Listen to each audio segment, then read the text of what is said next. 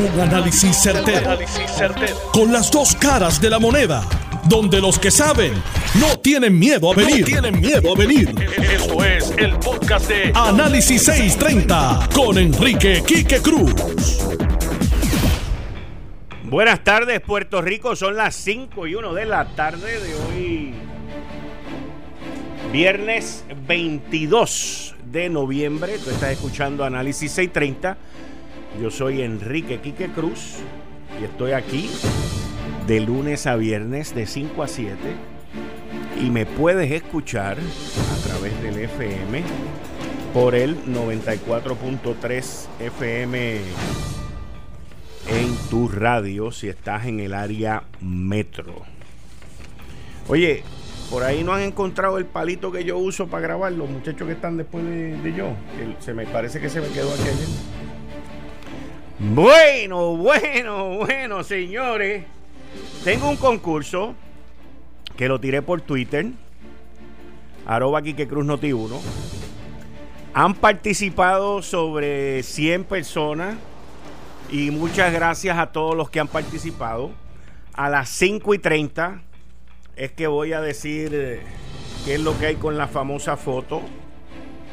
Y qué es lo que yo vi en esa foto. Todavía de lo que he visto, no ha habido nadie que ha podido identificar lo raro que hay en la foto. Básicamente, básicamente, es la foto, no, es la foto eh, de, de donde están pintando Fortaleza. Y con eso vamos a hacer un análisis ya mismito. El concurso cierra a las cinco y media. Así que ese no va a ser el primer tema. Hay otros temas que van antes que ese, pero lo de la pintadurita de fortaleza continúa, continúa con mi posición de la no campaña de Wanda. La no campaña de Wanda. El próximo tema que vamos a hablar, el gobierno, el gobierno hizo el pago de Cofina, señores. Una cosa impresionante. Los que tienen bonos de Cofina, pues verán o ya vieron sus depósitos ya puestos ahí. Y ahora el gobierno está buscando una clasificación, pero ni para Moody's ni para esa gente vayan a mirar. Tienen que mirar a alguien un poquito más por allá. Y como ya estamos en época de elecciones, este año pagaron el bono de Navidad a tiempo en el municipio de San Juan. Esa es como la pintadura de, Fortaleza. Ay, ay, ay, ay, ay. Oigan, y están diciendo por ahí que las ventas están buenas. Que las ventas de los pavos y que las ventas de la semana que viene que se ven bien. Así que está interesante. Yo sigo diciendo que la economía está bien malita, bien malita. Esto es Análisis 630 que acaba de comenzar. Son las 5 de la tarde en todo Puerto Rico. Hora de escuchar la evolución del análisis con el gabinete de expertos de mayor conocimiento en la radio puertorriqueña. Las fuentes más confiables. Fiscalización sin colores el Estado no puede pagar por la vagancia, el Estado no puede pagar por la ineficiencia, no puede pagar por la indecisión. Con las dos caras de la moneda, siempre en busca de soluciones. Es hora de escuchar a Enrique Quique Cruz en Análisis 630. 5 y 5 de la tarde de hoy, viernes 22 de noviembre. Tú estás escuchando Análisis 630. Yo soy Enrique Quique Cruz y estoy aquí de lunes a viernes de 5 a 7 y en el área metro me escuchas a través del 94.3 FM en tu radio. 94.3 FM en tu radio. Miren, hay una cosa que está ocurriendo que es muy interesante y tiene que ver con la no campaña de la gobernadora Wanda Vázquez. Yo no sé quién de ustedes se recuerda de la no campaña de Roselló, pero Pedro Roselló corrió una campaña aquí en Puerto Rico diciendo que no iba a correr. Y ahí fue donde se estableció en Puerto Rico la no campaña. Y yo entiendo, yo entiendo que Wanda Vázquez y su equipo estratégico están haciendo lo mismo. Y de igual manera también también están obteniendo apoyo de gente que los estrategas, digo, la estratega de la gobernadora, pues tiene, tiene contactos, tiene, tiene palanca. Y es la segunda vez, es la segunda vez que veo este paso. Así que no abusen de él, porque entonces, pues, el resto de la gente se va a dar cuenta. Pero hoy, dentro de la no campaña, sale mi querido amigo y alcalde de Bayamón, Ramón Luis Rivera, y hace un comentario para cerrarle la semana a Pedro Pierluisi, que sale en primera hora en un artículo de Ana Giselle Torres, esto salió a las 3 y 18 de la tarde, donde dice, alcalde de Bayamón no descarta apoyar a Wanda Vázquez para la gobernación. Imagínense eso. Pero entonces abajo, abajo, en el subtítulo, es donde dice la verdad. Digo, no es que el título esté, diga la mentira, pero la verdad de lo que dijo Ramón Luis está en el subtítulo. Porque dice, Ramón Luis Rivera lo que no quiere son primarias en el PNP. Entonces, si Ramón Luis Rivera dijo, como dice el titular, que él apoyaría, que no descarta apoyar a Wanda Vázquez, ¿cómo va a decir que no quiere primarias en el PNP. ¿Verdad que es un contrasentido? ¿Verdad que una cosa no pega con la otra? Y es que los medios en Puerto Rico están sacándole punta a todo. Por eso es que hoy hace noticia el que estén pintando fortaleza. Primero, esta semana, la banderita sustituyó la sombrillita y ahora el color. Todo esto, mis queridas amigas, amigos, tiene una estrategia calendarizada, calendarizada para cubrir los medios de comunicación y los medios que no les gusta, pues están sedientos de que vaya a ocurrir algo y de que haya una primaria. Y la gobernadora y la estratega de la gobernadora allá en Fortaleza, pues están jugando esto de una manera, no, la palabra no debe ser jugando, están desarrollando esta historia de una manera eh, muy inteligente que inclusive se lo están gozando, se lo están gozando se lo están disfrutando. Y están allá adentro, mira, bueno, yo me imagino a una de ellas. Me la imagino, porque es que me la imagino. Me la imagino. Ahora, ¿qué fue lo que dijo Ramón Luis? Ramón Luis dijo, yo estoy concentrado en el trabajo de mi ciudad y el pueblo decidirá quiénes serán los candidatos a la gobernación por el PNP o por lo menos el candidato a la gobernación por el PNP. Fíjense que él no dijo candidata, él dijo el candidato. Yo lo que entiendo es que no debe de haber primaria. Lo dijo claro. Pero al final del camino, eso lo decide el pueblo, no lo decide uno, y uno tiene que respetar la manera de pensar de cada ciudadano. Vamos a esperar al 30 de diciembre, y el pueblo es el que determina el final del camino. Vamos a ver qué es lo que pasa si hubiese más de un candidato. Habrá una primaria y que el pueblo decida cuál quiere. Yo no sé lo que ella, refiriéndose a la gobernadora, está pensando. Fui a hablar con ella en una ocasión y ella lo que me dijo era que en lo que se iba a concentrar en ese año y medio es en Fortaleza. Eso fue lo que me dijo la última vez que estuve reunido con ella. No sé si ha cambiado de opinión, pero por lo menos ella me dijo eso. Así que yo no sé de dónde salen que las declaraciones de Ramón Luis es de que él no descarta, como dice el titular, apoyar a Wanda Vázquez para la gobernación. No sé de dónde salió eso, pero ahí está. Está de lo más interesante, pero en ningún sitio están las declaraciones.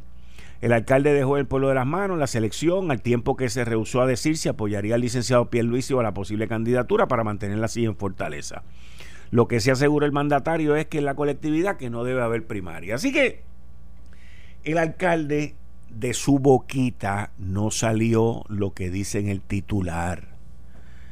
Pero el titular llama la atención y el titular lleva a que la gente no lea el artículo completo. Eso pasa aquí mucho en Puerto Rico, como pasó con la foto del concurso que yo estoy llevando a cabo hasta las 5 y 30. Les dije que iba a dar una oportunidad hasta las 5 y 30. Y todavía de lo que he visto, todavía de lo que he visto, lo voy a chequear en el break uno a uno, que lo he ido chequeando hasta ahora, ya van 114 personas que han participado en el concurso, donde el que adivine, yo, ¿qué fue lo que yo puse? A mí me encanta analizar las fotos. Y esta foto amerita un, amerita un análisis. Hoy a las 5 de la tarde analizo esta foto a ver si ustedes ven lo mismo que veo yo.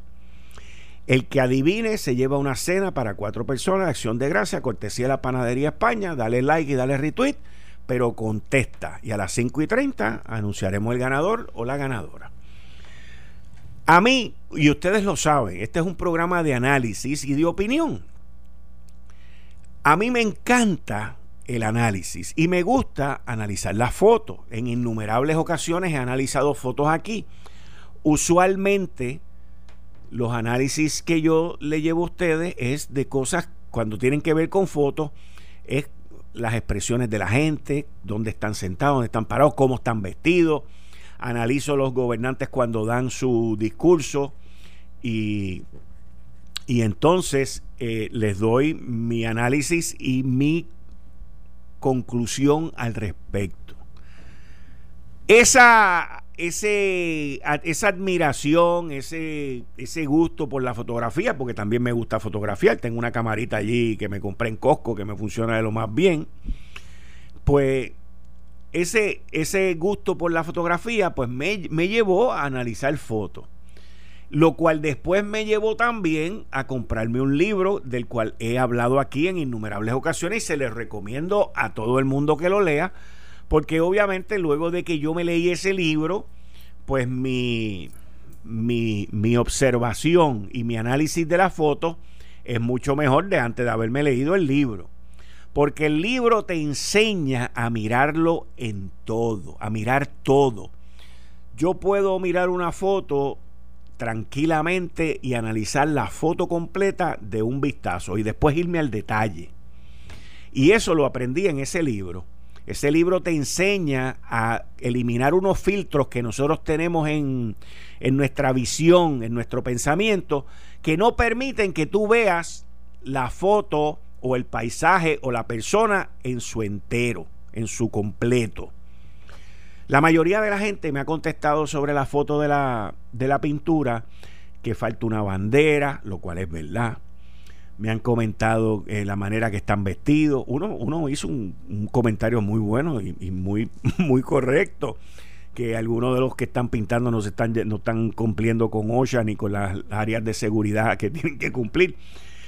Otros con el color, otros con la grúa. O sea, han puesto una serie de cosas porque se están concentrando en solamente un área. Y no le puedo decir más nada, pero se están concentrando solamente en un área y tienen que mirar la foto completa. En esa foto está ocurriendo algo que no debería de ocurrir. ¿Ok? Pero hasta ahí llego. Hasta ahí es a donde llego. ¿Y por qué eso está ocurriendo? Porque el pintar fortaleza hoy es parte de un plan mediático que yo he venido hablando de él toda esta semana y ayer, el miércoles, perdón, le puse como nombre la no campaña, porque es idéntico a lo que hizo Pedro Rosselló cuando llevó a cabo en Puerto Rico la no campaña. Está pasando exactamente lo mismo. ¿Y por qué está pasando exactamente lo mismo?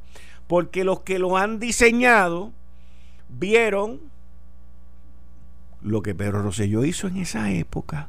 Así de sencillo. y lo han afinado a otra manera y a otra composición.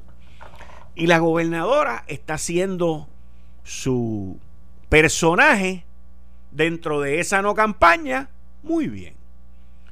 Y yo empecé a hablar de esto la semana pasada. la semana pasada no les había dicho que era la no campaña. Pero la semana pasada, el viernes pasado, aquí en este programa, y en Lo Sé Todo, que estaba en Guapa, le dije a ustedes, le quieren aguar la fiesta a Pedro Pierluisi. Y por ahí vienen una serie de eventos. Y aquí en este programa, en este programa, fue donde le dije lo de los pasquines. Eso fue el viernes pasado a las 6 y 45, 6 y 50. Después averigüé dónde se hicieron los pasquines, cómo se hicieron los pasquines. Y quieren que les diga algo. Ya tengo el nombre. Tengo el nombre del individuo que pagó y mandó a hacer los pasquines. Tengo el nombre. Conozco a la persona. No, no es que la conozca personalmente. Pero no es lo mismo si a ti te dicen Juan Pérez. Y tú dices, pues yo no conozco a Juan Pérez.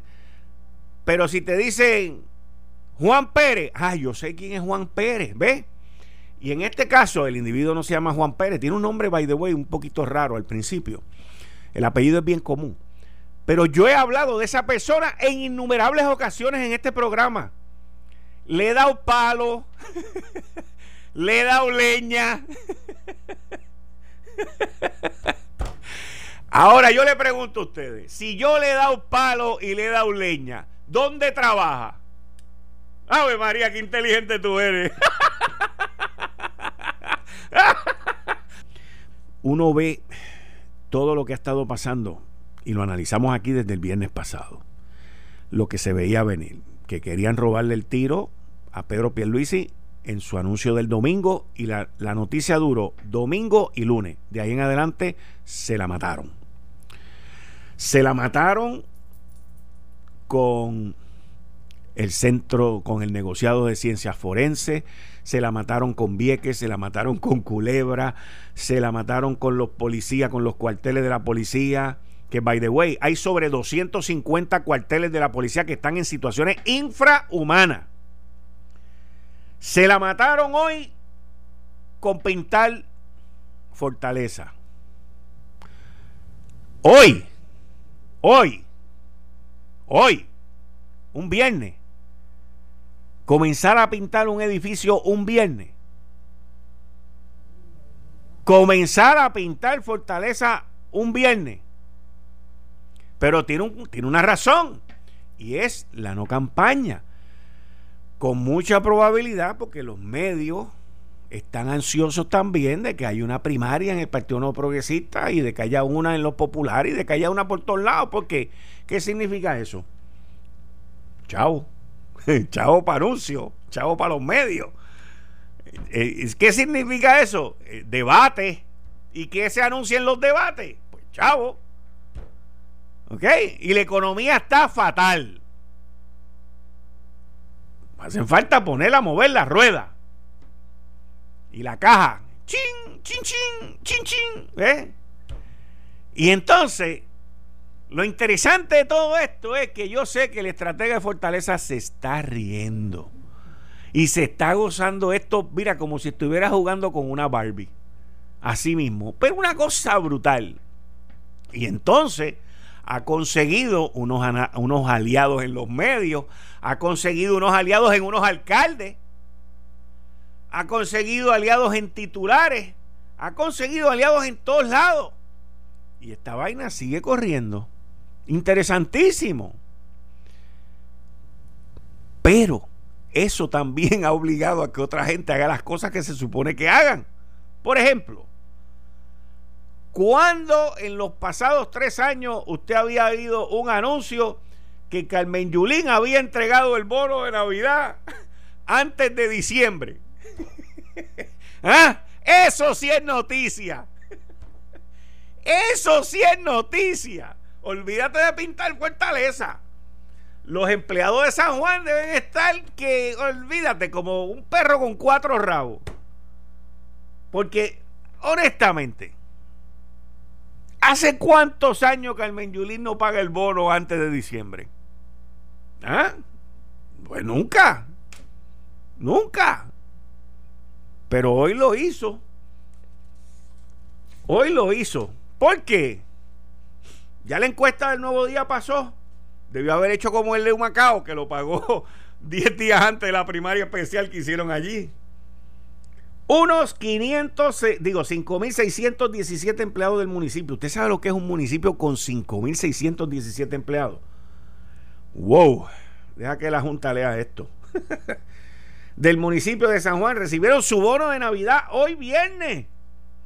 ¡Aleluya!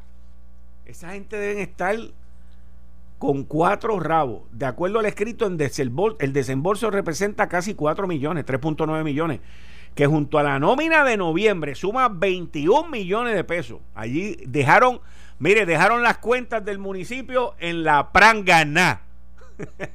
en la prangana. Pero que se chave, hay que pagar el bono. De la cantidad total, 866 mil dólares son de fondos federales. Cada uno de los empleados cobró 700 pesos de bono. Mi pregunta que le tengo a los empleados de, del municipio de San Juan, ¿le deben algún otro bono a ustedes? ¿Se los pagaron todos hoy según el convenio colectivo? Pregunto yo, no sé, porque están hablando aquí del de Navidad y yo sé que le debían uno de Navidad trazado y hay unos bonos de verano también que están en el convenio colectivo. Les pregunto, yo no sé, es por saber, es por saber. Además, y mira, está, está, como la gobernadora, Carmen Yulín está como la gobernadora, está dando días libres también. Cruz también informó a los empleados municipales que la nómina del 30 de noviembre, escuchen esto, señores, que se va a caer el cielo. La nómina del 30 de noviembre se adelantará para el 27 de este mes. Que vivan las candidaturas en esta isla a poner los chavos a correr. ¡Ópale! ¿Hace cuánto los empleados de San Juan no veían esto? Dios mío, milagro. Pero esto no termina aquí. Además, Carmen Yulín anunció que el 29 de noviembre los trabajadores sanjuaneros no tendrán que asistir a las oficinas sin cargo a vacaciones. Olvídate de esto, brother. Regálalo todo por y para abajo. Qué bueno se está poniendo San Juan. Ustedes no habían visto esto nunca. nunca. Y les voy a decir algo a los empleados de San Juan. Ni lo van a volver a ver. Lamentablemente, no me estoy burlando ni me estoy riendo. Lamentablemente ni lo van a volver a ver. ¿Por qué? Porque ya no va a estar. y va a dejar eso en la prangana. En la prangana, señores en la prangana. Ay, Dios mío. Se votó. Carmen Yulín, te felicito. Honestamente, hablando ahora en serio, sin vacilones ni nada de esas cuestiones. Digo, lo hice riéndome, lo, tomé a broma y todo eso, pero el análisis es certero y es real. Pero felicito a la alcaldesa porque por primera vez en este cuatrienio, olvídate que botaste la casa por la ventana, mi hermano. Te felicito. ¡Qué bueno! ¿Cómo se siente hacer las cosas bien? ¿Ah? ¿Cómo se siente uno hacer las cosas bien? Eso uno lo mide con los saludos que te da la gente. Eh, estás escuchando el podcast de Noti1. Análisis 630 con Enrique Quique Cruz.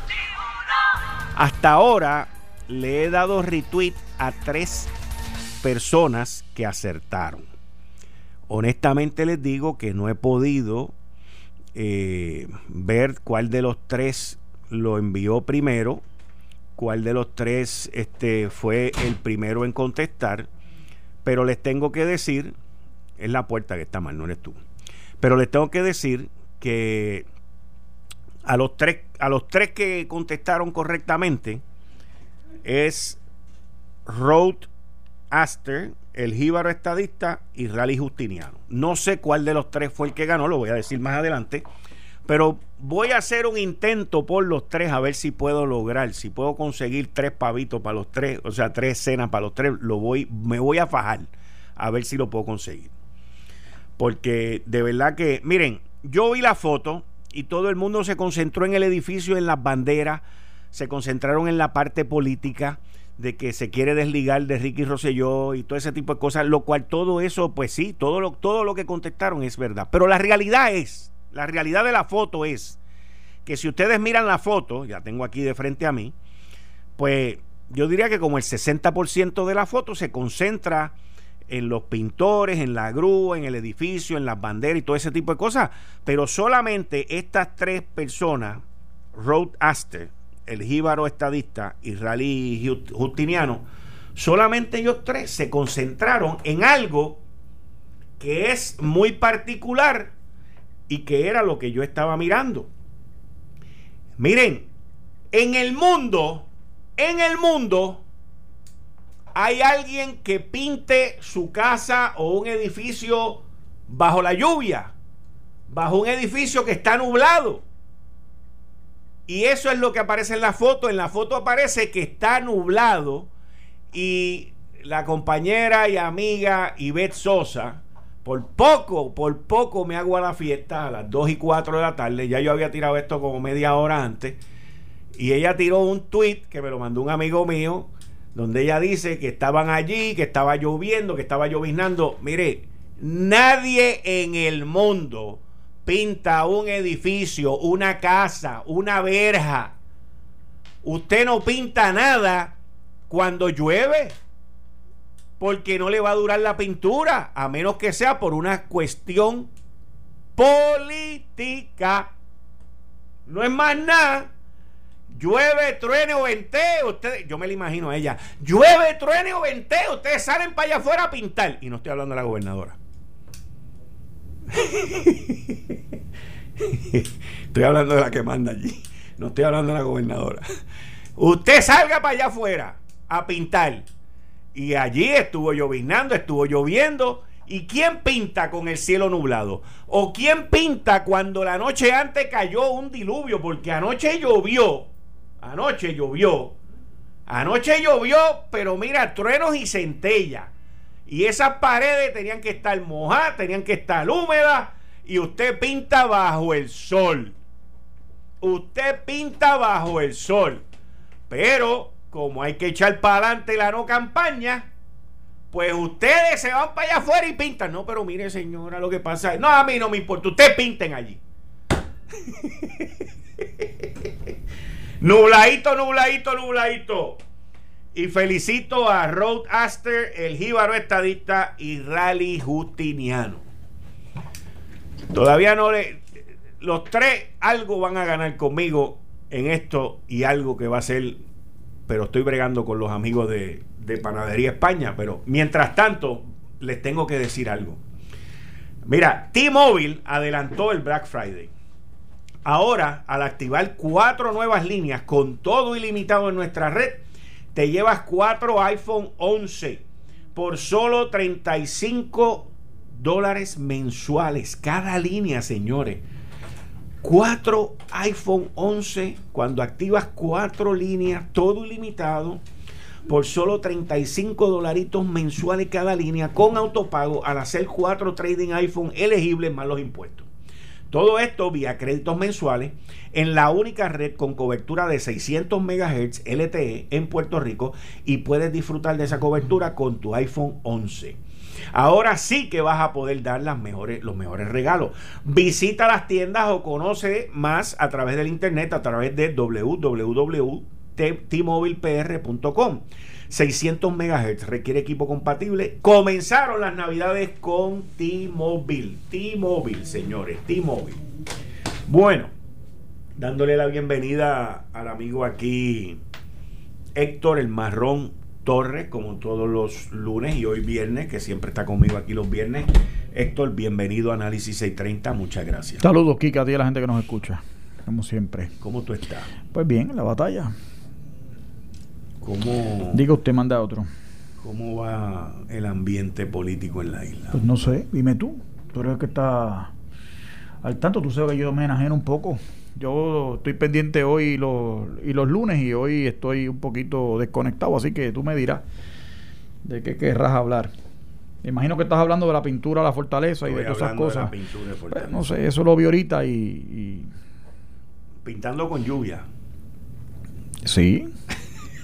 No, no, y en Fortaleza hay muchas cosas pasando, me dicen. Así, ¿Ah, cuéntame. Bueno, según me dicen, que es que aparente alegadamente hay un grupo que se ha constituido en un comité de odio contra eh, eh, el partido y contra lo que el liderato del partido que respalda a Pedro Pierluisi. Así que vamos a ver lo que pasa. ¿Cómo, cómo, cómo, que comité de odio? Aparentemente, sí. ¿De verdad? Sí, señor. Están sacando memes y haciendo unas cositas allí. Y aparentemente, como tú bien sabes, y algunos comentan por lo bajo, y ahí le están hablando al oído a la gobernadora para que animar la caspira. Así que ya veremos lo que pasa. Estamos ya a días de que se abre el proceso de erradicación de candidatura, ya veremos. Ah, comité de odio y todo. Oh, sí, definitivo. Sí, porque hay unas personas que son unos agentes disociadores en, el, en, el, en los partidos, siempre eso existe, ¿verdad? Y hay gente que se quedan inconformes cuando se constituyen las papeletas y hay gente que inclusive cuando se constituyen esas papeletas y no se dan bajo el crisol de una primaria, aún así conspiran por lo bajo y a veces terminan hasta validando los candidatos de los otros partidos por, por el factor bochinche, por el factor chisme. Y ahí están. Te voy a hacer una pregunta. Y dos también. Te voy a hacer una pregunta. A ti, o sea, eso tú estás seguro de que eso está pasando. Claro. ¿Ah? Claro. Claro, y me enviaron un meme de ese grupo que aparentemente decía que Pierluisi estaba había encubierto la corrupción.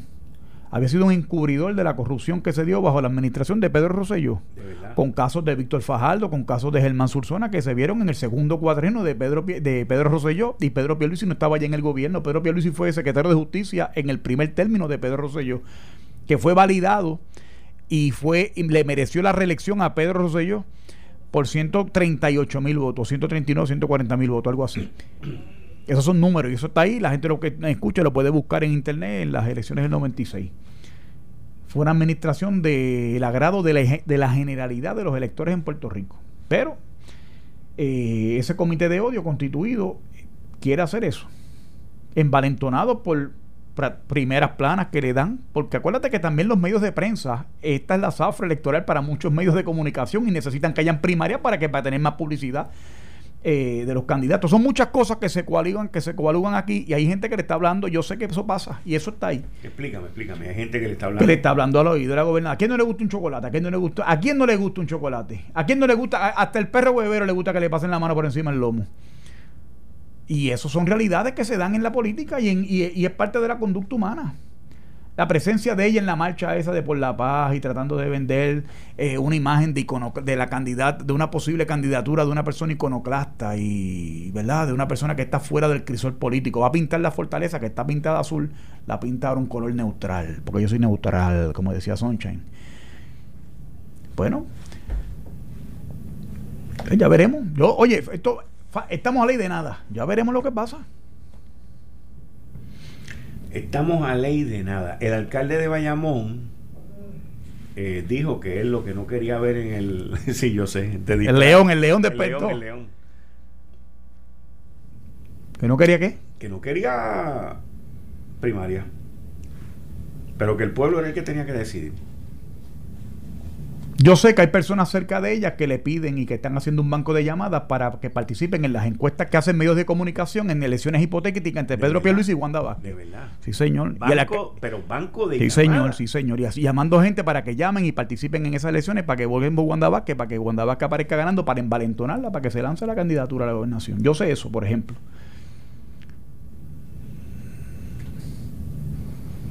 Y gente muy cercana a ella que están allí en Fortaleza. Hmm. Estratega.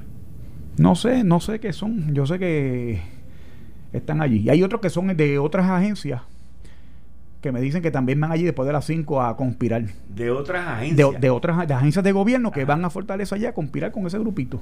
Ah, rayo, pero tú tienes un montón, tú tienes un manantial de información. Tengo alguna información. No, manantial no, yo eso de manantial, una caricaturización tuya, yo tengo alguna información. No, eso no es caricatura. Esto no es una caricatura. Bueno, tú dices manantial, la palabra manantial, manantial es como una fuente, como pues, un... Por eso digo, pero es que tú estás diciendo, mira, tú estás diciendo esto, esto, esto, estás, sacando ahí... No, ¿dónde, espérate, espérate, espérate, ¿dónde es que rompe la... ¿Cuál es la, evolución del análisis? Aquí, aquí. Te estoy dando información para que pues para para, para, darle sustantividad a eso. Por eso te estoy diciendo, por eso es que te estoy diciendo. O sea, y no, y no lo estoy caricaturizando. Bueno, cuando no lo tomes a mal, cuando digo caricaturizar, lo digo ponerle una, una, una eh, cuestión eh, fotográfica, ¿no? En la imaginaria, en la gente de la gente. para que la gente vea cómo es la cosa.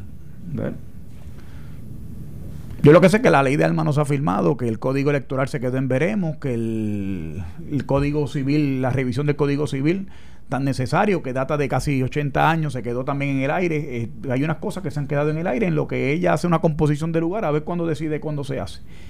Y a mí me parece que Puerto Rico necesita liderato, y en este momento más. Y necesitamos hacer unas cosas para poner a Puerto Rico a la altura de los tiempos que vivimos. Hmm. Interesante. Validan a José Ortiz, que ha sido un criminal, que es un es, un albatroz en el pescuezo del desarrollo económico de este pueblo que tiene una autoridad de energía eléctrica que ahora nos van a aumentar la luz el año que viene. ¿Cómo tú vas a hacer un programa de desarrollo económico mientras tenga una persona que quiere salvar la autoridad de energía, eléctrica y no salvarle el bolsillo a la gente que está pagando una luz, el kilovatio hora demasiado de alto? ¿Cómo, cómo es que vamos a resolver eso? Hay un cuestionamiento serio, más allá del faranduleo y del bochinche y la cosa que como entretiene eso, es cómo vamos a resolver ese problema. Pues hay un problema ¿Y cuáles son las respuestas de la gobernadora? Eso no resuelve un carnaval de salsa en culebra, ¿verdad? Bailando. Eh, así no va a ser. Por más que le guste Gilberto Santa Rosa esa cosa. Es, vamos a los sustantivos, vamos a atender los hechos de política pública. ¿Cuáles son las respuestas de fortaleza a tantos problemas? Ah, que hay un problema de lanchas en Vieques y en Culebra, lo sabemos todo. ¿Cómo lo vamos a resolver? Hmm. La autoridad del transporte marítimo es un desastre. Me dicen que hasta el techo se le cayó al de Cataño porque la señora muchacha que estaba allí no sirve, no sirve. Y lo que no sirve se vota. ¿Cierto o falso? No, no, no tiene que ver con ella. la anquilosada infraestructura aquí, que de Puerto Rico, está colapsando. Ah, Yo te di cuántas veces, pues chico, pero eso es parte del proceso. ¿Cuál es el problema de Puerto? Mira, mira las lanchas. ¿Cuántas veces se habla del, del carnaval? ¿Cuánto tiempo lleva el presidente de la Cámara, representante de ese distrito que cubra Vieques y Culebra, con el terminal antiguo en Fajardo, que me dicen que ahora está en Ceiba? ¿Cuánto tiempo llevamos hablando de eso? ¿Cuál ha sido la solución luego de 3, 4, 4 años de él allí? Y no solamente del, del, del de Giorgi Fuente que estaba antes y antes del de Augusto Sánchez, porque veas que me acuerdo de, de los representantes de esa, de esa comarca del este. ¿Cuáles han sido las respuestas? ¿Cuáles han sido las soluciones que han traído? Ahora digo yo, como dice el merengue, que lo que no conviene se deja, se deja, se deja. ¿Cómo vamos a resolver estos problemas? Puerto Rico necesita asertividad en el liderato político que ocupa las posiciones de liderato en el país. ¿Cuáles son las cuáles qué es lo que vamos a hacer? ¿Quién es el faro de Alejandría que va a llevar este camino por el por el por el camino del, del, regreso al progreso aquí? ¿Verdad? Esto tuyo es tiroteo de lado y lado y cosas, ¿verdad? Que no componen mucho. Mire, que tenga aspiraciones, que las encauzo bien, que aspira a lo que sea. Me parece que el proceso democrático es bueno.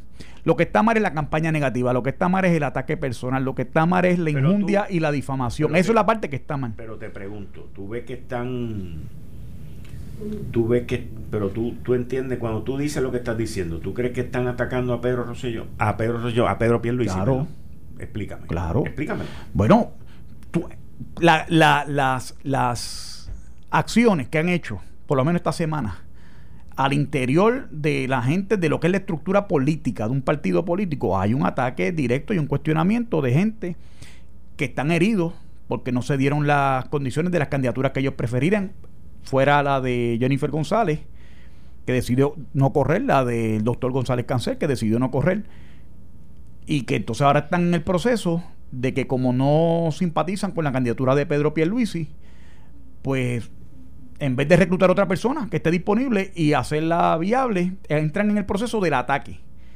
Entonces, para nada, para después terminar votando por la persona que atacan y darle alma al opositor, al popular, al Partido Popular, para que validen los dichos por ellos anteriormente y después se arrepienten. Entonces, ¿de qué, ¿en qué quedamos? ¿Para qué hacen eso? ¿Para qué ensucias el agua para después bebértela?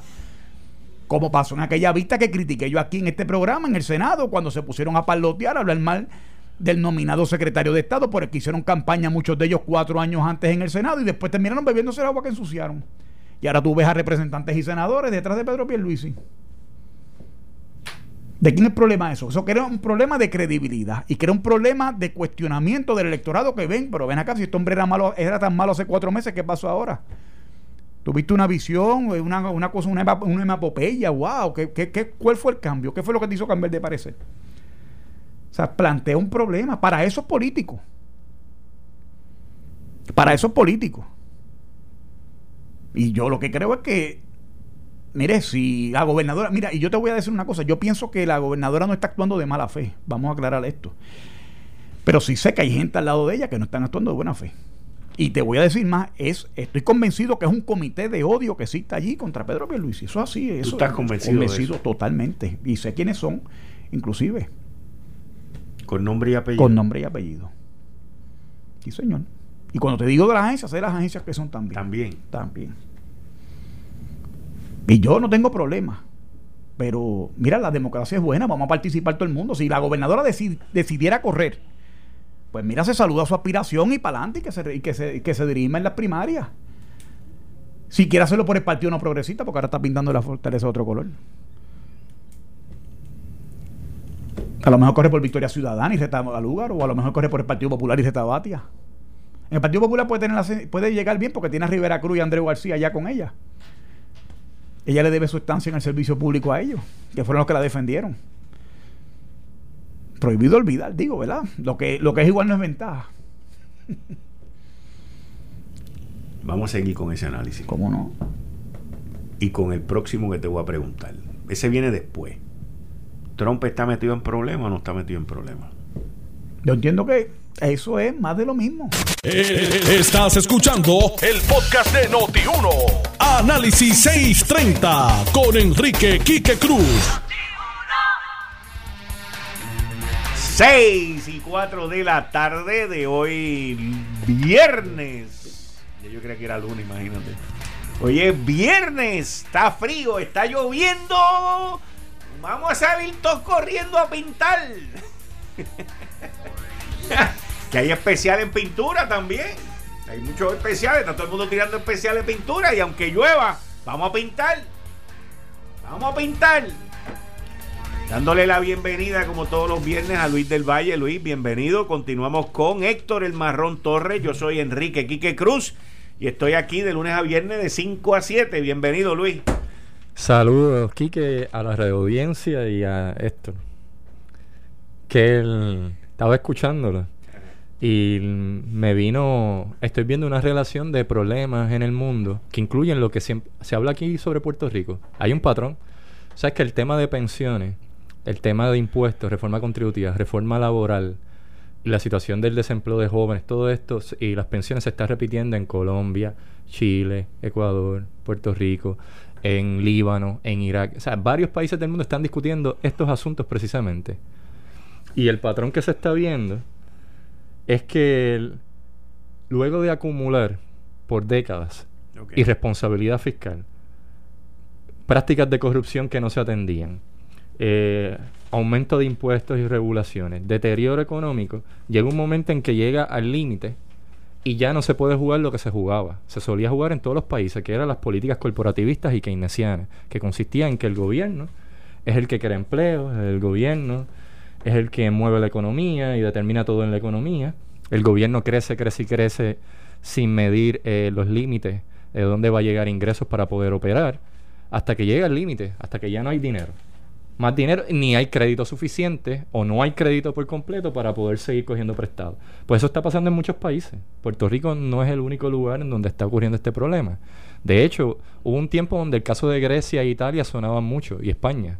Luego se apagaron pero el de Grecia fue uno que lo compararon con Puerto Rico en un determinado momento. Y Argentina tuvo su momento también en la década del 2000.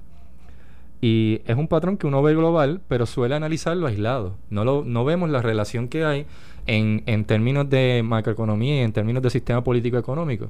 No nos podemos a pensar lo que se pasa aquí en Puerto Rico está pasando en otras partes. Es un patrón. Un patrón en las repúblicas y en las democracias. ¿Y cómo, cómo logramos cambiarlo? Acá en Puerto Rico yo veo que estamos estancados, pero por ahora, fuera de las protestas del verano contra Ricardo Rosselló, que no se enfocaron en el tema económico y fiscal, No. se enfocaron en cosas personales, En opiniones y percepciones. En el Sí, chat. en el chat, pero específicamente sobre la opinión sobre Ricky Martin o sobre las mujeres, pero no se enfocaron en los temas que tenían que ver con corrupción que estaban en el chat. Eso no, eso no fue lo que discutieron. O sea, es que es irónico que en el caso de Puerto Rico, que fue la primer protesta que se dio del verano para acá de pedir la renuncia de un gobernante, fue la primera. Después viene Chile, Honduras, Ecuador, Líbano. Hay varios países que ahora lo están haciendo, Colombia y otros. Cada uno es diferente, pero en el caso de Puerto Rico no fue por los temas de economía y lo fiscal, que es lo más que nos afecta, ni corrupción, irónicamente. Fue por temas que eran banalidades, que eran propias de, de un programa de, de chisme y de comedia. O sea, en Puerto Rico somos muy especiales a la hora de indignarnos, porque nos indignamos, indignamos artificialmente. Por lo que nos tenemos que indignar, no lo hacemos. Pero en otros países sí se están discutiendo asuntos que tienen que ver con economía. Y el más que se repite es el de los jubilados. El problema mayor es el de los jubilados, las Yo- pensiones. Yo estuve leyendo un artículo que no lo he traído para discutirlo aquí, pero salió en la revista The Economist, del problema de las pensiones en los Estados Unidos, en Kentucky, en Illinois y en varios estados de la nación norteamericana, de las pensiones de empleados públicos, que de eso es que estamos hablando, o sea, son empleados sí. públicos. Pero, vamos a volver al tema. Digo, usted manda al otro. tema. ¿Tú, tú, tú has pintado tu casa alguna vez? Sinceramente, te contesto. No, porque yo sí. Digo, ahora no, pero en- te estoy hablando de hace muchos años. He cogido el rolo de vez en cuando, pero ¿verdad? no. De Pero pintarla completa, no. Adentro o por fuera. A- adentro. Adentro, yo también. No, yo Adentro. nunca, nunca he pintado por fuera. Muy poco. Adentro, pero, afuera. ¿Y tú? no. ¿Tú has pintado, este, Luis? En parte, un cuarto o algo así. Sí, no, no la pero casa. por dentro. no, por a mí no me ha tocado, sí, por, dentro, por dentro. Por dentro, sí, los tres. Cuando llueve, por dentro. Sí, Pero cuando llueve, uno pinta la casa. Obviamente no. No conviene. Obviamente. No conviene. Ah, Obviamente. cuando está caliente, ¿verdad? Para Y- que, la pe- para, para que la pintura pegue. Para que la humedad no afecte. Y la humedad no te afecte. Ni vas, a la, ni, levante. ni vas a la playa tampoco cuando llueve. Esa- Y está, y está lloviendo. Eso, eso, eso, eso. Y me dicen que hay una Ni reunioncita. vas a la fu- playa. Oye, y fuentes de entero crédito. Fuentes de me entero lo están crédito. diciendo ya. Pues anota, anota. tú. Fuentes de entero crédito. Me lo están diciendo ya. Ajá. Que hay una reunión. Hay una reunión Y aparentemente hay integrantes del comité de odio que van para la reunión el domingo a las 11. el domingo a las 11. En las Croabas en Fajardo. Eh, En la casa de playa en del, la casa de playa del gobernante. del gobernador. Sí, señor. Escucha, aquel se invitó. Vamos. Aquel se invitó, se incluyó Ah. en el comité. Mira. Vamos. Mira, la guagua mía tiene tinte.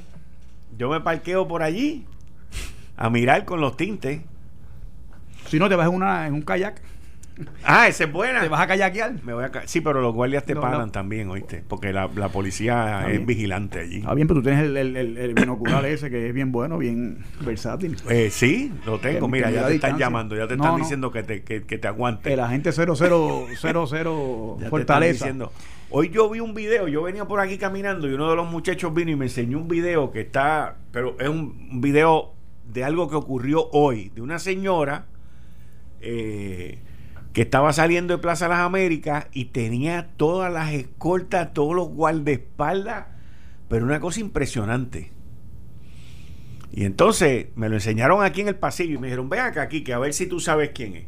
Y yo le dije, eso tiene que ser un familiar de alguien muy importante en Puerto Rico.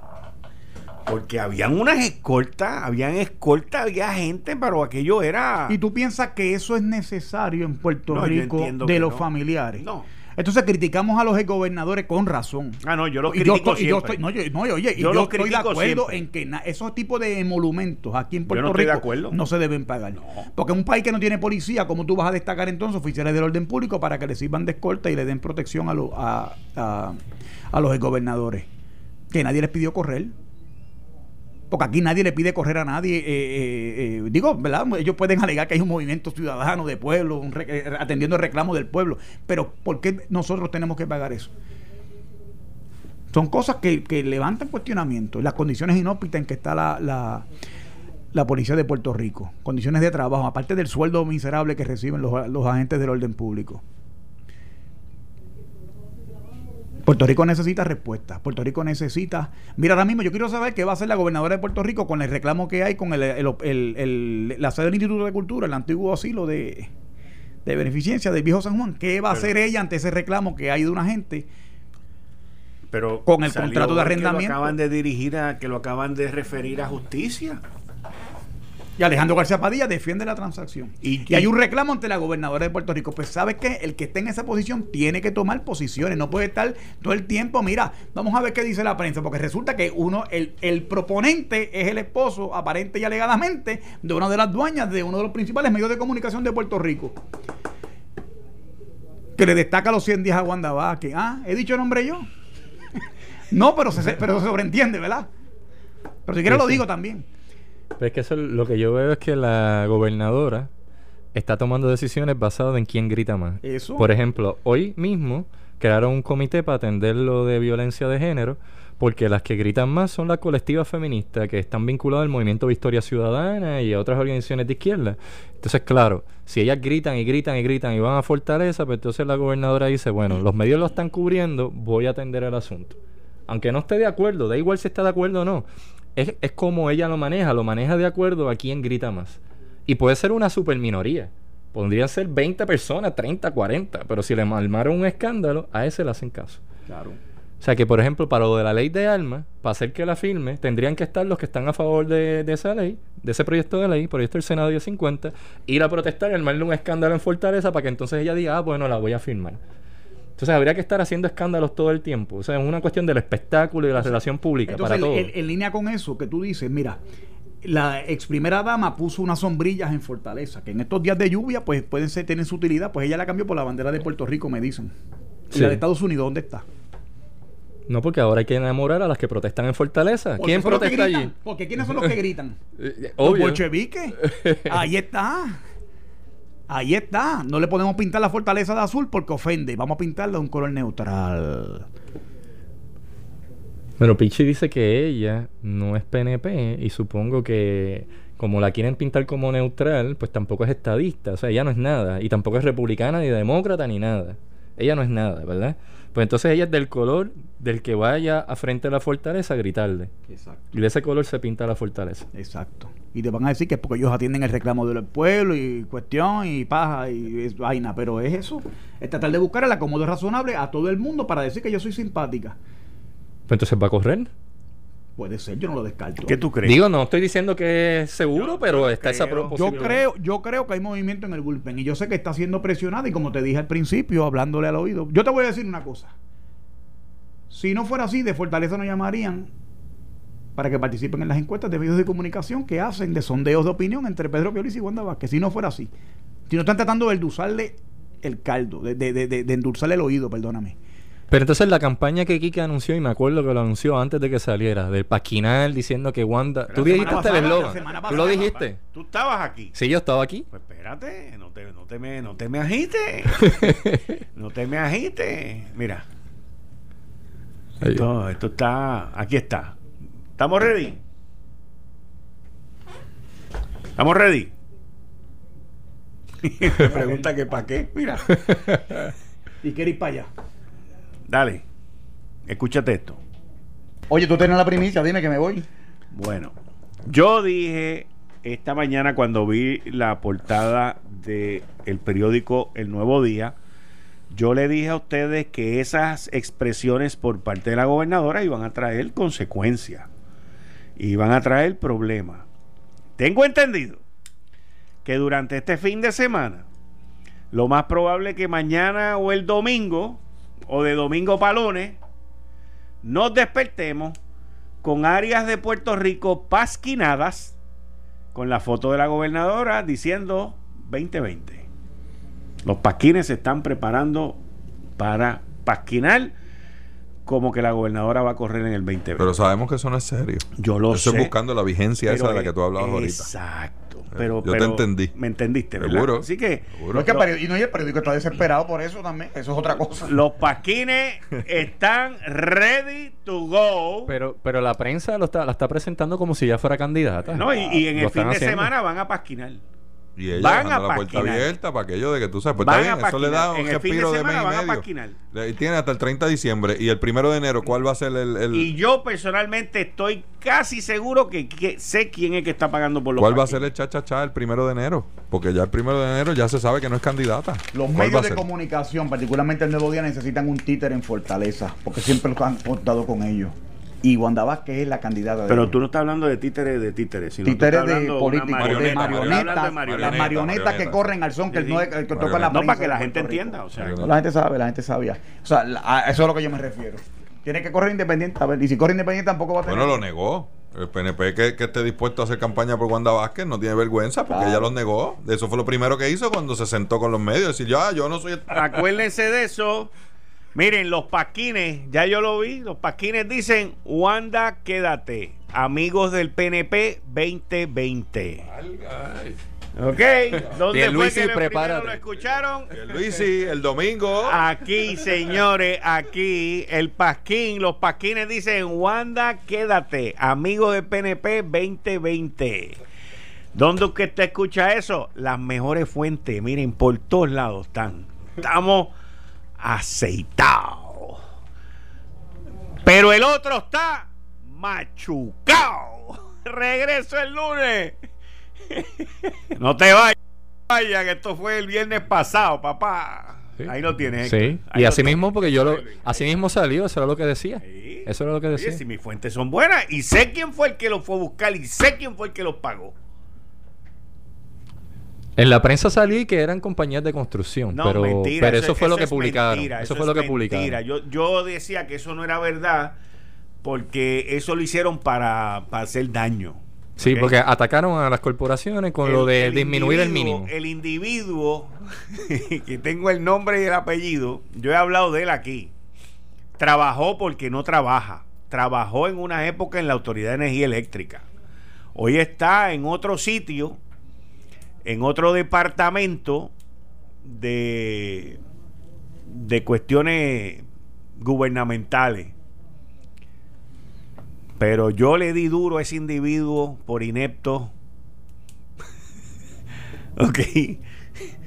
Y mira, aparece él buscando. Yo te voy a dar un eso. Ajá, dale. ¿De qué? ¿De qué? Primero el de comité qué? de odio, el comité de odio que te estoy hablando, Ajá. hay gente prominente ahí, Prominente. prominente que es del departamento de la vivienda. Pero yo dudo que Oye, Fernando Gil. De esos que llegan después de las ese- 5, de los que llegan Ah, después de las 5, sí, en el ejercicio de conspiración. No, no, no, yo Porque no estoy hablando del secretario-. No, pero hablando como de- tú dices prominente, tengo que, No, sal- no, tengo pero que pues, ok. salvaguardar al secretario. Bien, válido. Porque la gobernadora dijo que no se pueden meter en. Ella le da un diferencial y unas cosas, pero no, él no es. Pero sí. Eh, eh, de ese- en ese departamento hay gente ahí. De vivienda. Sí. Para darte, para darte. Pues estuvieron en la marcha también. No lo dudo, pues claro. Porque la marcha tenía que ver con vivienda. Pues, allí sale de la cuestión, te estoy diciendo. Y entonces el- esta cuestión de los medios impulsando a Wanda como si fueran su comité de campaña. Porque pareciera que la están llevando ellos mismos, la están diciendo, tienes que correr, tienes que correr. Eso es lo que parece. Yo no Es veo la impresión como- que da. Yo no veo como que tienes que correr, pero ¿te gusta? Sí, pero es que dan por sentado que ella, dan por sentado que, imagínate que ella no quiere correr. Y de momento tú tienes unos periodistas que van y te ponen palabras en la boca y te dicen, Wanda, tú vas a correr. ¿Verdad que vas a correr? ¿Pero por qué lo niega? Pero sí, sí, sí, tú sabes que tú quieres. Le están metiendo la idea, haciendo el inception, como en la película. Depositando la idea ahí. Y esa es la insistencia que yo estoy viendo en la prensa. Le están diciendo, tienes que hacerlo. Es más, no, no es que tiene, yo sé que tú quieres. Es como una conciencia que le están depositando ahí. Un mensaje al subconsciente de Sí. ella de que lo haga. Y vuelvo y te repito, tienes derecho. Y, pues, y- y todo el mundo tiene derecho hasta de cambiar de opinión. Lo que incomoda un poco es la, el, timora- el timoneo, el- la cuestión esa de querer crear una situación que al final del día le plantaste un problema de credibilidad porque siempre reitera que ella tiene un compromiso por este año que viene. Es que ella ya ha dicho más de tres veces, brother. Sí, no entonces si lo hace, se mete un tiro en un pie y otra cosa, y una cosa es con guitarra, como yo puse en un tweet esta mañana, y otra es con violín. Una cosa es tú hacer el trabajo que quedó inconcluso por lo que pasó con Rosselló, y otra cosa es tú empezar eh, como candidato a gobernador, porque entonces viene cuestionamiento no solamente de- del otro sector del Partido No Progresista, sino de la oposición leal, de los populares y, de lo- y del movimiento independentista este nuevo, más de los pipiolos Cuando tú escuchas a Juan Dalma o a la banda Juan que hay un problema ahí. Pidiéndole veto a la ley electoral, el código electoral nuevo. Tú sabes por lo, pero tú sabes por lo que. Pero claro que sé por lo que es, porque a ellos no le conviene porque le acaba, oye, le, acaba la garantía asegurada que tiene el Partido Independentista de participar en el proceso electoral cuando yo te he dicho 40 veces en este programa que la concentración final dos días antes del cierre de campaña del PIB lo pueden hacer en la marquesina de mi casa y sobre espacio. Porque no tienen gente, cada vez tienen menos representatividad, cada vez menos la gente se identifica con ellos y termina dando el voto. Esa es la realidad política hoy, hoy. El independentismo, el, el, ¿cómo que tú dijiste el otro día? ¿Cómo es? Nadie se lo da el PIB. Nadie se lo Nadie Eso quedó para la posteridad. O sea, así mismo es, ni los pipiolos ni los independentistas se lo dan al PIB. Ese es el, de, el hecho. Entonces que eh, viene Lúgaro, eh, viene cualquiera, Bernabé, Burundanga, a, a, a, tratar de llenar ese espacio político que los pipiolos no pueden tener. Y aparece Juan Dalmau, ¿verdad? El bravo, el, fanático de Guevara, que se retrata con las pistolas y haciendo gestos obscenos, a tratar de meter cabra y a tratar de Johnny Tattoo, como le dicen algunos. Él está tratando de atraer jóvenes. Lo que está haciendo Dalmau con lo de hacer selfies trolear, usar las redes sociales, es buscar cómo llegar a los jóvenes que el Uber le llegaba. Porque quiere contrarrestar lo que están perdiendo. Y, claro, en este año. Mitigar las pérdidas, mitigar las pérdidas. Sí, porque el Movimiento Victoria Ciudadana le puede quitar al PIB este año, como se lo quitó el PPT en otro año o el MUS. Pero el, el cuatrenio anterior, en las elecciones pasadas, Sidre y Lugaro no necesariamente le quitaban al PIB, le quitaban al PNP y al PPD. Pero este, este, en estas elecciones sí le pueden quitar votos al PIB. Nosotros, nosotros hicimos un análisis los otros días. Eh, los otros días no, fue ayer. Ayer. Y, y llegamos a la conclusión. ¿Fue ayer o fue el miércoles? Fue ayer. Eh, fue Atilano el que me lo dio. Atilano fue el que, creo, si no fue Atilano, pues me disculpe que me lo haya dicho. Pero fue ayer con Atilano, y sí, fue Atilano porque yo le di pon y lo llevé a la casa ayer. Y Atilano fue el que lo dijo aquí en el programa, que yo no había caído en cuenta con eso, y es que el movimiento Victoria Ciudadana va a quedar inscrito bajo la ley vigente, la que está ahora, va a quedar inscrito. Y eso significa bajo la ley de ahora, si la gobernadora lo veta, eso significa todos esos cientos y pico de, empleados. La vaina de la Comisión, en Estatal, la comisión Estatal de Elecciones. Y para, más gasto, más presupuesto para, Victoria Ciudadana y para el PIB, bajo la ley actual. La gobernadora puede venir y vetar la ley. ¿Ok? Pero que quede claro que si ella veta esa ley, van a haber despidos más adelante porque allí no va a haber dinero para meter otro partido. Te lo garantizo porque el, el próximo presupuesto, el presupuesto que va a entrar en julio primero del 2020, va a ser, ahí es donde se va a empezar a sentir los recortes. Va a ser bien apretado, va a ser bien difícil y los chavos de esas elecciones van a estar, pero para meter toda esa gente, está hablando de ciento y pico empleados más. Ahora, si la gobernadora firma la ley que está ahí propuesta, el PIB no queda inscrito. Pues se están gritando tanto. Eh, no, sí, espérate, por ahí es que voy. El PIB no queda inscrito, pero Victoria Ciudadana va a quedar inscrito. Lúgaro va a inscribir ese partido. Lo va a inscribir. Porque ponle que ella saque la mitad con la mitad, estás hablando de. Tú estás hablando de las elecciones, que lo que quede inscrito con cantidad de votos sí, necesarios. ella lo que va a necesitar, como candidata a la gobernadora, lugar lo que va a necesitar van a ser 47, 48 mil votos. Menos que el año pasado. Porque el año pasado no era. Parte, que el cuatrenio pasado, perdón. Una tercera parte, eso lo saca ella con la zurda. Lo va a sacar con la zurda. Ella va a inscribir, la estrategia de ellos, eh, eh, ella, ella va a inscribir ese partido. Ese partido está inscrito ya el problema que tiene el PIB es que no va a estar inscrito y van a tener que esperar un año antes de las elecciones para el vacilón ese que tienen de ¿Desde cuándo el PIB no logra inscribirse en las elecciones? Lleva cuatro elecciones y esta va a ser la quinta. Esta sería la quinta. o sea, están muertos por la pechuga. Pero la realidad es que ese es el problema y la gobernadora tiene que mirar ¿Ok? Que si ella veta esa ley, van a ser dos, no uno, van a ser dos. Y los chavos no están. Y la gobernadora sabe ya, porque ella sabe ya el presupuesto que le toca el primero de julio de este año. Y sabe que eso va a estar más apretado. Y sabe que no va a ser fácil. Y eso son un par de millones de pesos. O sea, no estamos hablando de... Aquí, o sea, el vetar esa ley o no vetar esa ley tiene unas implicaciones grandes, grandes, económicas, bien grandes. Créeme. Yo, o sea, ayer Atilano fue el que me trajo el, el- el- y me dijo, no, pues que ese, ese partido va a quedar inscrito, el de Lúgaro. Sí, porque aún El perdiendo, el de Lúgaro con el 3% va a quedar inscrito. aunque el Uber saque menos votos que en las elecciones pasadas, puede quedar inscrito No, no, con es menos. Que, es que yo personalmente no tengo duda, porque ella no, ella va a sacar más de una tercera parte. Más de una tercera parte. Ella lo que necesita es una tercera parte de los votos que ella logró. Es más menos de una tercera parte. Sí, porque logró Porque ella sacó 11%. 175 mil votos y ella lo que necesita es el 3% del, del total. Eh, Estás escuchando el podcast de Noti1. Análisis 630 con Enrique Quique Cruz.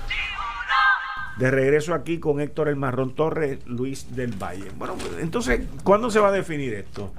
Porque Bueno, el mes que viene, con las candidaturas. No, yo sé, pero, pero lo que me refiero es que el plan que lleva la estratega de, de Fortaleza, o sea, imagínate, o sea, es, es un plan calendarizado con fecha, esto está corrido de una manera profesional y eficiente, llueve, truene o vente, como lo de hoy, pintando, como la bandera, Como el encendido de la Navidad en Guaynabo, que ya va Co- para allá ahorita.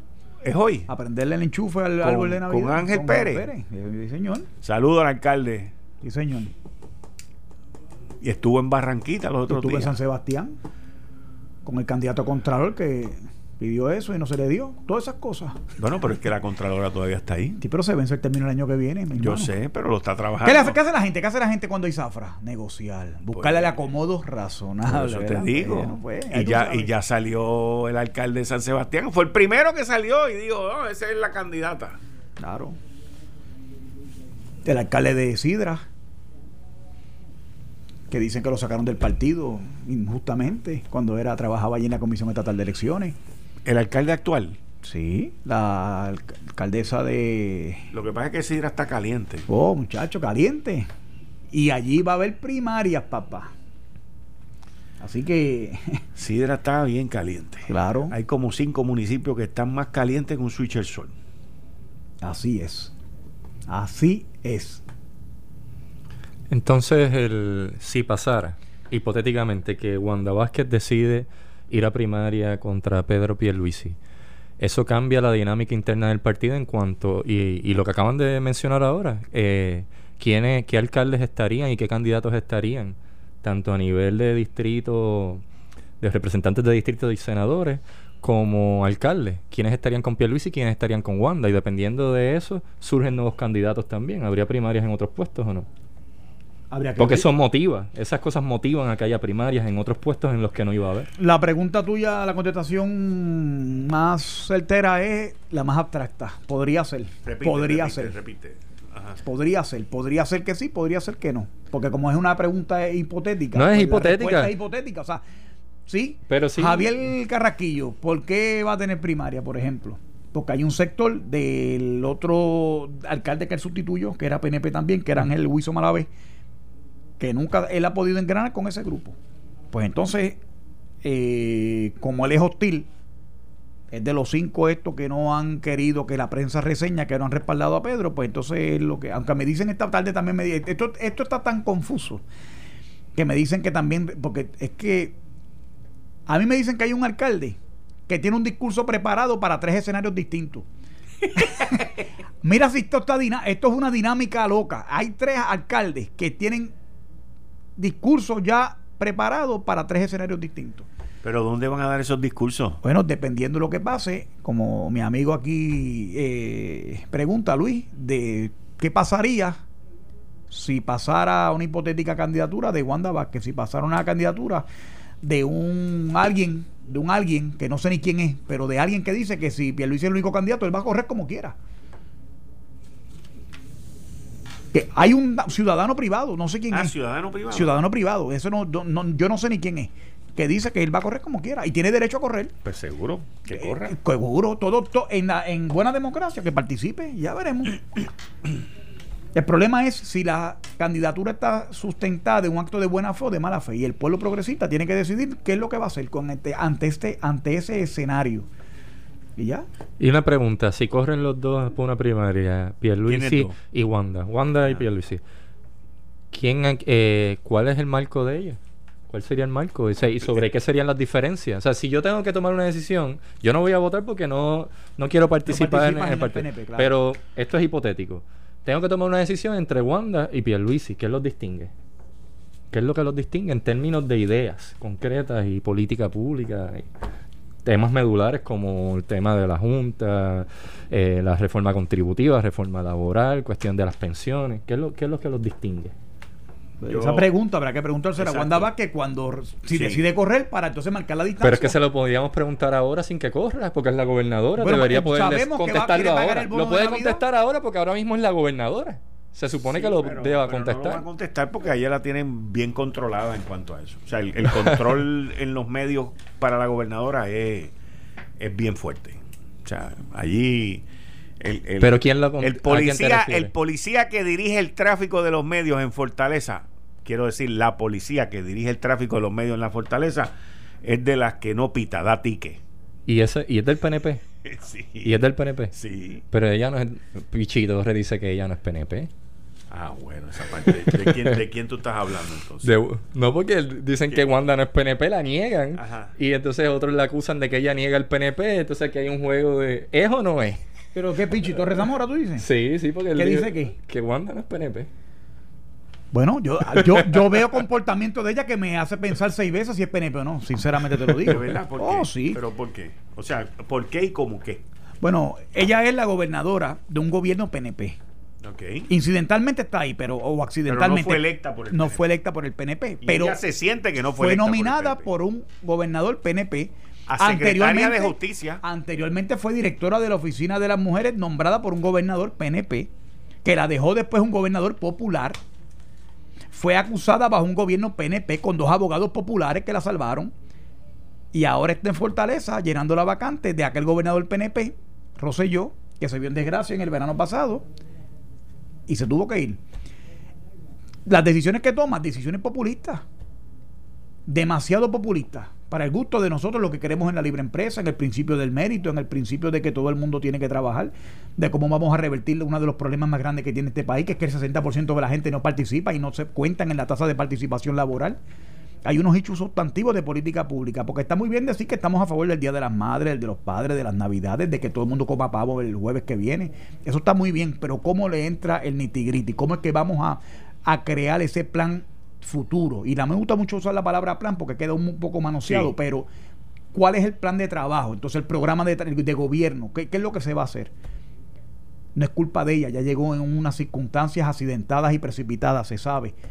Pero tiene conocimiento para articular eso en las circunstancias que tiene Puerto Rico, en la quiebra que tiene Puerto Rico hoy. ¿Cómo vamos a sacar a Puerto Rico del boquete, del hoyo, del- en el precipicio fiscal que está hoy?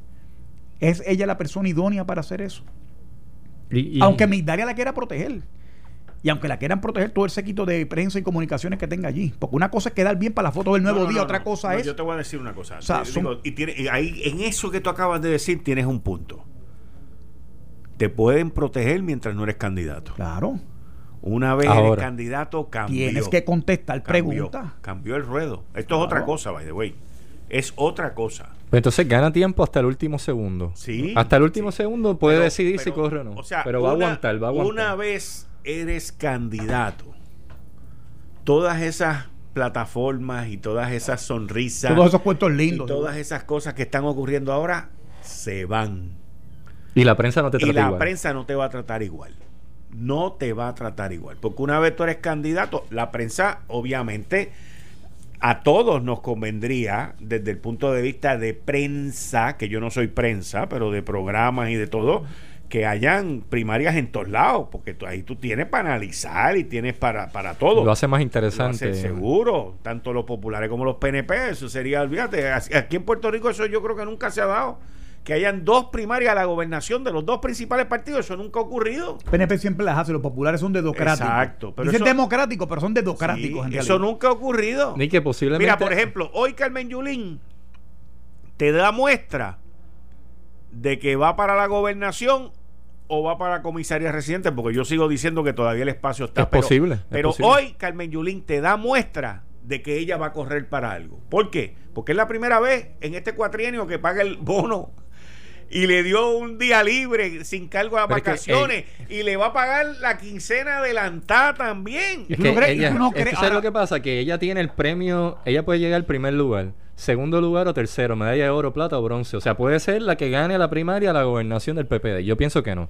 Puede ser que le ofrezcan comisionada residente por el PPD y puede ser que le ofrezcan un puesto en Victoria Ciudadana, en Movimiento Victoria Ciudadana. ahí o sea no que tiene break, ella ahí está jugando break. oro, plata y bronce. No, ahí no tiene break. Ahí no tiene break. Ahora, la pregunta importante en todo esto es, la gente que escucha este programa, que no necesariamente, que son como Luis, que son apáticos a, a la partidocracia. A mí esta cuestión del día viernes libre sin cargo a nada me ofende. A mí también. A mí me ofende. Porque yo no tengo problema, ya eso es coloquial y eso se da. Pero déselo con cargo a vacaciones. O que la. y si- O que a no- los días por enfermedad. Por enfermedad, pero dárselo a sin cargo a nada. ¿Por qué? ¿Por qué? ¿Por o sea, qué? se lo van a pagar sin cargo a nada. Sí. Ah, Eso no, para mí es ofensivo no. Y, es- y debe ser Pero la considerado. gobernadora lo hizo también. Está mal también. O sea, aquí todo el mundo lo hace y como si- y la Junta debería de parar Claro. eso. Porque aquí quien único puede parar esa vaina es la Junta. Mire, sabe que eso no. O es a vacaciones o algo. Pero ¿cómo, cómo, el, cómo el gobierno puede regalar 20 millones de pesos? Un municipio que está quebrado. Quebrado, no puede ser. Y el gobierno de Puerto Rico que no le paga a los bonitas y entonces ahora, Ah, ahora empezaron a pagar algo, pero ¿sabes? ¿Qué, qué- Y estamos hablando de que eso es acción de gracia y Black Friday. Y entonces van a decir que aquí viene lo que habla el principio del programa de las políticas keynesianas y corporativistas. Van a decir eso es para mover la economía en tiempos de Navidad, el día en que la gente va a salir a comprar, para que estén libres Eso y es salgan verdad. y compren y gasten. Pero al mismo tiempo bien, lo que nos pues- estás pues diciendo es, pero lo cárgala. fiscal, le estás afectando a lo fiscal al gobierno, No, pero que está quebrado. Oye, yo no tengo problema, pero cárgalo a lo que es. Exacto. ¿Ok? Dado no Pero- puede ser. Pero, pero así de regalarlo. No, ¿por qué? Ah, y tú sabes que ese dinero indirectamente a quien se lo estás dando es a las corporaciones. O sea, le estás dando dinero público que está quebrado y le estás diciendo, mira, toma, te voy a llevar con, consumidores para que vayan a gastar ese día. Sí, pero que recaudan también y pagan el IBU. y eso tiene una, una, circu- eso Sí, es, es una- una es un círculo. es un- círculo, Es un círculo, es un pero, círculo pero, y que- es cierto. Pero con cierto un gobierno argumento. quebrado como está, no Exacto, funciona. es el cuestionamiento. Y aparte de que no estuviéramos quebrados, es que tiene que ser con cargo a algo. Sí. A vacaciones o a enfermedad o algo, pero no puede ser de que yo te voy a dar el viernes porque yo quiero. Y eso, no, eso es no hay un una precedente nefasto. Y pasó, y yo te lo digo y lo cuestiono y lo critico, porque cuando Aníbal Acevedo Vila le pagaron aquí, cuando hizo el arreglo con Kenneth McClintock y José Ponte, Yo- se le pagaron aquellas dos semanas. estuvo mal. Muy mal, 700 y pico millones de pesos en una nómina de gente que no trabajó Muy mal. de vacaciones sin cargo a nada. Pues si critiqué a Aníbal, a quien desprecio cordialmente, también tengo que criticar a Wanda Vázquez tengo que criticar a, a Carmen Yulín por hacer lo mismo. Que, by the way, ahora que tú mencionas a Aníbal, Aníbal va a correr. Mira para allá. Yo te dije a ti hace muchos años. Hace Él como lleva un año tiempo trabajando. yo, lo, yo lo tengo ahí anotado, Y yo lo dije, y cuando lo dije lo negó. Y yo te dije a ti más, te dije que Yossi y Aníbal estaban con Sí, Batia desde el saque. Me lo dijiste. Y no, porque Yossi está distanciado de Aníbal, embuste. Como yo puedo estar en chismón dos días con la mujer mía, embuste. Eso es mentira. Pero Aníbal lleva No tiempo forma. haciendo relaciones públicas. En cuanto programa Claro. hay y, y, y Hasta, aprovechó. hasta Sila Calderón está escribiendo columnitas ahí. No, y el libro, el libro que quiere sacar también en periodo electoral. Bueno, además, por eso es que, por eso es que te digo, Aníbal está. Lo que pasa es que él podrá saber de política y tener toda la experiencia de haber corrido para todo lo que ha corrido. Pero él está corriendo esta campaña como si le estuviera corriendo en Estados Unidos. sí que sé que pu- tú publicas O sea, un tú libro en el tiempo electoral. libro, sí. Y entonces tú empiezas, ya publicó el libro y ya lo anunció. Y entonces del verano del 2019, que by the way, o sea, aquí hay una cantidad de políticos, de no del PNP, pero de los populares de Victoria Ciudadana y del PIB, que ellos se están adjudicando eso que pasó en el verano y la Sí. gente les apestaba que estuvieran allí. O sea, aquí ningún político de ningún partido, de ningún partido tuvo nada que ver con lo que pasó aquí en el verano. Exacto. Bueno, el PNP que lo provocó, porque estaba en el gobierno con lo del chat y todo Pero con la cantidad de gente que participó en esas protestas, tú no puedes decir que eso Pero- fue el PIB. Porque el PIB no, no puede quedar ni inscrito. Vamos a ver la cantidad de gente que fue allí. Si no pueden ni quedar inscritos, imagínate. Y yo me recuerdo cuando a mí me acusaban de odiar a Ricky. y yo hacía críticas sustantivas porque las justificaba. Yo decía, no es posible que Ricky se vaya con Alejandro y con Aníbal Acevedo Vila a Estados Unidos a cabildear porque nos dejen fuera de la reforma contributiva federal. Y me cuestionaban eso y me decían que dejar el odio contra Ricky. Y me decían 20 cosas. Yo decía, es que es mi posición, porque yo soy estadista y yo no puedo hacer causa común con los enemigos de la cosa que es la que yo creo. Porque yo creo que me traten igual y yo tengo que ser consistente. Ahí tienes el resultado. Mira, y ahora Aníbal celebra la destitución de Ricky. Pues bueno que le pase por no escuchar consejos. Pero eso lo había dicho Quique, que Aníbal lo que está escogiendo PON para que se olviden de los casos de él y digan, claro, el peor gobernador fue. Ricky. No, ya, ya. Por eso es que va a correr. Por eso es que va a correr. Aníbal ya se limpió. Él se siente reivindicado. Ya está reivindicado. Él ya se limpió. Él ya no es el peor gobernador en la historia porque él no fue destituido. Y García Padilla se reivindicó sin decirlo. Todo el mundo está reivindicado. Todo el mundo está reivindicado y el PNP tiene el último lugar. Y el primero. Oye, para estas elecciones estamos de nuevo en la misma situación. PIB está moviéndose bien a la izquierda porque quiere quitarle voto a Victoria Ciudadana. No tienen break. Porque no quiere que Victoria Ciudadana le quite voto. Victoria te- Ciudadana bueno, está bien a la izquierda. Lo podrán querer, se lo podrán pedir a Santa Claus y a los Reyes Magos. No tienen break. El movimiento Victoria Ciudadana está bien a la izquierda. El Partido Popular sabemos que es de centro hacia la izquierda. Y el PNP, ¿quién es el más cercano centro-derecha para ti? ¿Qué es lo, el más cercano? Pero, pero obviamente Pierluisi, porque Wanda Vázquez no sabemos dónde, dónde está, cuáles son sus posiciones, sus lineamientos ideológicos. En el caso de Pedro, Pedro es una persona conservadora en términos sociales, moderada en términos fiscales. No es conservador. Yo soy más conservador que él, por ejemplo, en mis posiciones. Él es más Oficialmente es, demócrata, pero estuvo en el gobierno No, de Fortuño. Pero es demócrata, eh, no- eh, no de Bernie Sanders, no de esa, no de esa talante. Sino de la- la Es de la, de la centrista, de la, podemos identificarlo con las posturas de Bill Clinton en los Estados Unidos, no con las políticas de Obama ni con las de Jimmy Carter, sino una persona más al centro del- de la filosofía política en los ¿Y Estados está Unidos. dispuesta a tomar las decisiones difíciles que hay que tomar ahora mismo en Puerto Claro, Rico? Definitivamente, y estuvo dispuesto a hacerlo en el verano, inclusive, claro, desde el día uno, y por eso es candidato. Porque la, Pedro, la- realidad, la realidad es que en este momento no hay alguien que sea conservador fiscal, por decirlo de ese modo, republicano. Bueno, Así lo- que habría bueno, que buscar... Lo que pasa esto Pero es una, esto- evaluación, una pregunta válida, No, porque claro hay gente dentro del Partido Nuevo, Pro- Partido Nuevo Progresista que se van a hacer la pregunta. Mira, aquí tenemos ahora un momento en donde Victoria Ciudadana y PIB se movieron súper a la izquierda, demasiado a la izquierda. El PPD está en el centro, pero tiene a Yulín y tiene a otros que están coqueteando para allá también, que se parecen al PIB al movimiento Victoria Ciudadana. Sí. Pues entonces, la gente que no quiere eso va a buscar una alternativa. Por eso, pero la respuesta a eso no puede ser, por esto como guiar estándar. Cuando tú guías estándar, tienes que sacar el pie del cloche poco a poco, porque si lo sacas de momento, empieza a brincar el carro y se va a apagar. Tienes que ir sacar el, el pie del cloche poco a poco. ¿Qué pasa? En un Puerto Rico, como te repito, el 60% de la gente no trabaja. En un Puerto Rico donde el movimiento estadista se hizo grande con los programas de la gran sociedad de Lyndon Johnson en la década de los 60, donde se prácticamente se urbanizó los sectores de, de, Muñoz Rivera para acá, para el área de Río Piedra, Torrey, el- la barriada Toki- Tokio, todo este tipo de, to- todo el crecimiento económico se debe a, la- a los fondos federales en bruto. Aquí se reciben más fondos federales que el, presupuesto de Puerto Rico. O sea, tú lo que estás es curando el salvo a Pierluisi diciendo que él no va a hacer los recortes y tomar decisiones a lo Fortuño cuando a lo que proponía Fortuño porque no quiere coger el cantazo. Bueno, lo de, lo de, lo de, lo de, No lo lo de a proteger a Pierluisi es la línea editorial tuya, pero a lo que yo voy es que tú no puedes, porque en Puerto Rico la realidad es. La línea de él no es esa tampoco. No, es que no, es que no puede Él es ser. demócrata. También. No, es que no puede ser. Y si Quique fuera candidato tampoco lo haría. Y yo tampoco lo haría así. Pero él mantendría muchas de las políticas que actualmente se, se practican en Puerto Rico y que se han practicado Claro. en décadas anteriores. Él y Pierluisi. cualquiera Claro. que llegue allí lo va a hacer. porque un candidato. Aunque Donald Trump gane aquí, lo va a hacer Mira, también. un conservador fiscal no, ga- no saca 10% de los votos. Se vuelve el, el partido. Mira, Alfredo Casio. Mi amigo Alfredo. Yo voté por Alfredo Casio, para que tú sepas. Yo también. Y voté por el oficial Matías, para estar en. ¿Y te contaron el voto? No sé, yo voté- se fueron 700 y pico. Yo estuve ahí porque yo soy de palabra y se lo dije a él aquí en esta cabina Yo que, iba, que lo iba a hacer así. Pero, pero, se contaron los votos. No, no son es- representativos. Lo que voy es, tú puedes hacer un movimiento al- estadista alterno al PNP, se convertiría en el PIB del movimiento estadista. Porque es que nadie gana así. Nadie gana así. ¿Cuántas personas son recipientes de los programas de ayuda eh, de beneficencia? Entonces, antes que federal? inscribir un partido republicano o conservador, habría que hacer el trabajo político con la gente, de educar sobre esos valores Seguro. para que poco a poco vayan aceptándolo y eventualmente se cree un partido. Seguro. Eso es lo que estaría, lo que y estarían tomaría planteando. mucho tiempo y muchas políticas públicas Necesitan coherentes. think tank, necesitas Sí. eh, College Republican, John Republican y distintas organizaciones que vayan haciendo ese trabajo. Un periódico, etcétera, etcétera. Bueno, Ya es un ejercicio intelectual que la gente en Puerto Rico no está muy familiarizada y no lo va a comprar. Estamos en pañales todavía. Sí. nos señor. vemos el viernes que viene. Muchas gracias, Héctor. Muchas gracias, Luis. Esto fue el podcast de Notiuno. Análisis 630 con Enrique Quique Cruz. Dale play a tu podcast favorito a través de Apple Podcasts, Spotify, Google Podcasts, Stitcher y notiuno.com.